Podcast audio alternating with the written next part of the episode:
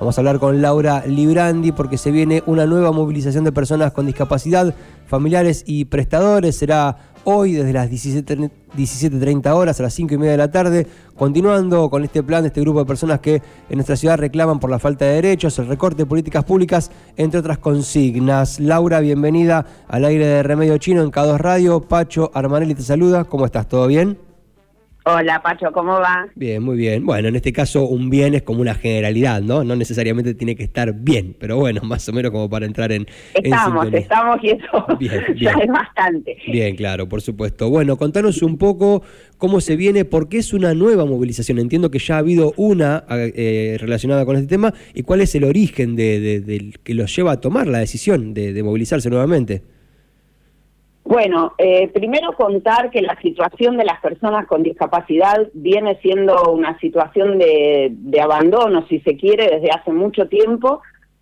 Eh, realmente todos los que tenemos eh, algún inconveniente y tenemos un certificado de discapacidad, eh, vos también me conoces hace mucho, a mi hija también, eh, transitamos una serie de, inconvenientes y de problemas desde toda la vida. No podemos atribuirle eso a este gobierno de ningún modo, pero sí tenemos que decir que ahora la situación se puso grave, se puso fea, están cortados los pagos hace un tiempo a los prestadores, prestadores un tipo de servicio profesional a las personas con discapacidad porque por ahí uno piensa en un prestador como en alguien eh, como re importante, pero un prestador, por ejemplo, es el acompañante terapéutico de un nene que hace que ese nene pueda ir a la escuela. Ok. Bien. esa gente, ahora hay prestadores, hay, por ejemplo, acompañantes terapéuticos que hace ocho meses que no cobran. ¿Ocho meses es un montón de tiempo? Sí, ocho meses.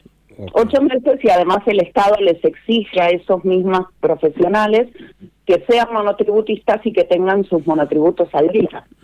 Entonces, preguntémonos todos, ¿cómo hace una persona que no cobra para mantener su monotributo al día? Cuando ni siquiera está cobrando, no hablemos de cómo come, no hablemos de cómo paga sus cuentas, ¿no? Pero hablemos, por ejemplo, de cómo hace para cumplir con lo que el mismo Estado le pide para cobrar.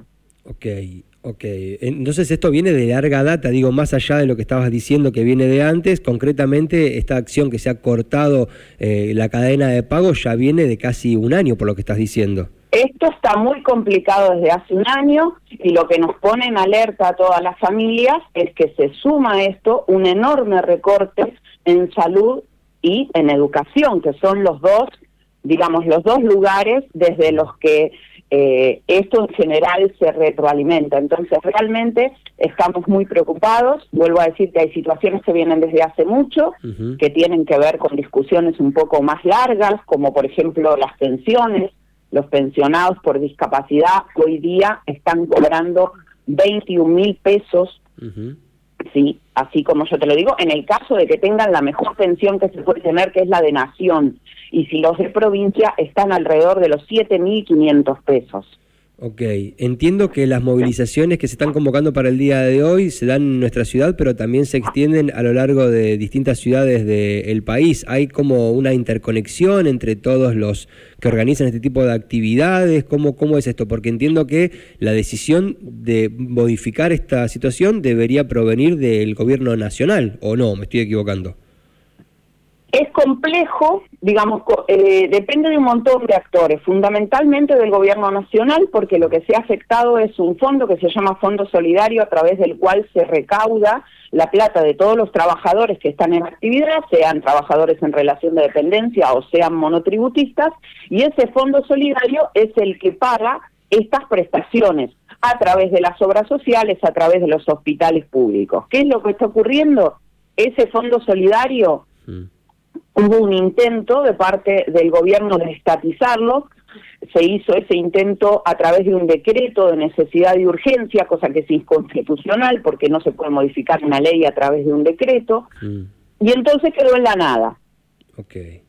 Entonces ahora la realidad es que los pagos están cortados, no se sabe cómo ni cuál va a ser el mecanismo que se va a establecer para restablecer esos pagos, ni a través de qué instituciones o lugares del Estado se va a viabilizar que eso ocurra, no está claro eso, no está claro que siga existiendo el Fondo Solidario, hay una gran campaña de parte del gobierno en este momento diciendo esto está resuelto, es solo un retraso del pago, y al mismo tiempo estamos las familias diciéndoles, la plata no está. Díganos todo lo que quieran y saquen todos los comunicados que ustedes quieran, pero la plata no está. Muy bien. ¿Y hay alguna, alguna mesa de diálogo, algún mecanismo de diálogo para poder avanzar en este sentido? ¿O es solamente las familias organizándose como pueden para poder mostrar la problemática a través de acciones como las que se van a dar en el día de hoy? Lamentablemente por el momento somos solo, como vos dijiste, las familias y las instituciones, sí, todas las asociaciones de terapistas, las asociaciones de familia, las asociaciones que defienden a las personas con discapacidad, son las que están en alerta y movilización en todo el país. Esto no es una problemática de Necochea, es una problemática de todo el país. Hay muchísima gente afectada, no se dan idea de la cantidad de gente afectada y de lo que uno escucha. Nosotros yo te cuento como para que uno tenga idea. Tenemos acá en, en la ciudad, a través de todas estas estos encuentros y movilizaciones que se fueron haciendo, aproximadamente 180 familias que están participando de, de estas movilizaciones y encuentros. Y cuando uno lee las situaciones, Pacho, yo te puedo asegurar que te descompone.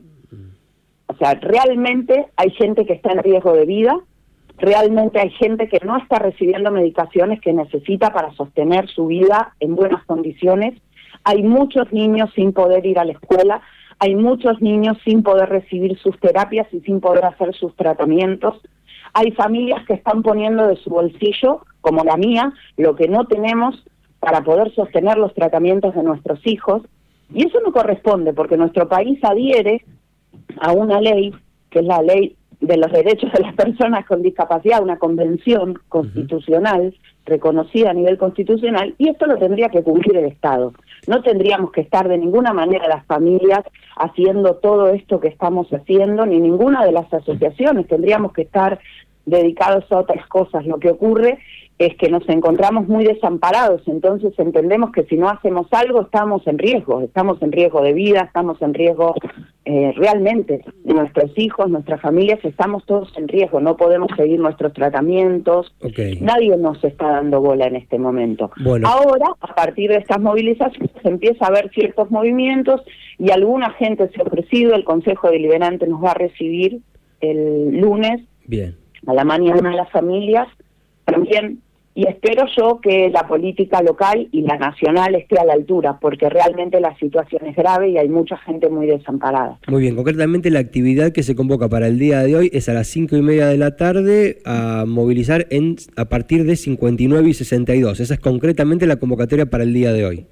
Sí, hoy hay una convocatoria eh, que es eso, a seguir movilizando, a seguir pensando, porque tampoco nosotros tenemos la solución mágica, lo que sí entendemos es que esto debe solucionarse de manera urgente. Excelente. Laura, muchísimas gracias por la comunicación y quedamos expectantes de lo que suceda. Seguimos en comunicación para avanzar en los siguientes días informándole a la gente de lo que está pasando con esta problemática, ¿sí? Bueno, muchas gracias Pacho por el espacio. Por favor, un abrazo, hasta cualquier momento. Así, no, así pasó Laura Librandi entonces contándonos acerca de esta problemática que se está dando no solo en nuestra ciudad, sino en todo el país. En este caso, una nueva movilización de personas con discapacidad, familiares y prestadores, ¿no? Algo que por ahí antes de esta charla no teníamos en consideración. Cuando pensamos en prestadores, pensamos en grandes empresas que prestan servicios. En este caso son personas que prestan servicios concretos a personas con eh, situación de discapacidad que hace muchos meses están pasando por una situación muy brava y en ese sentido es que se convoca para el día de hoy 5 y media de la tarde en 59 y 62.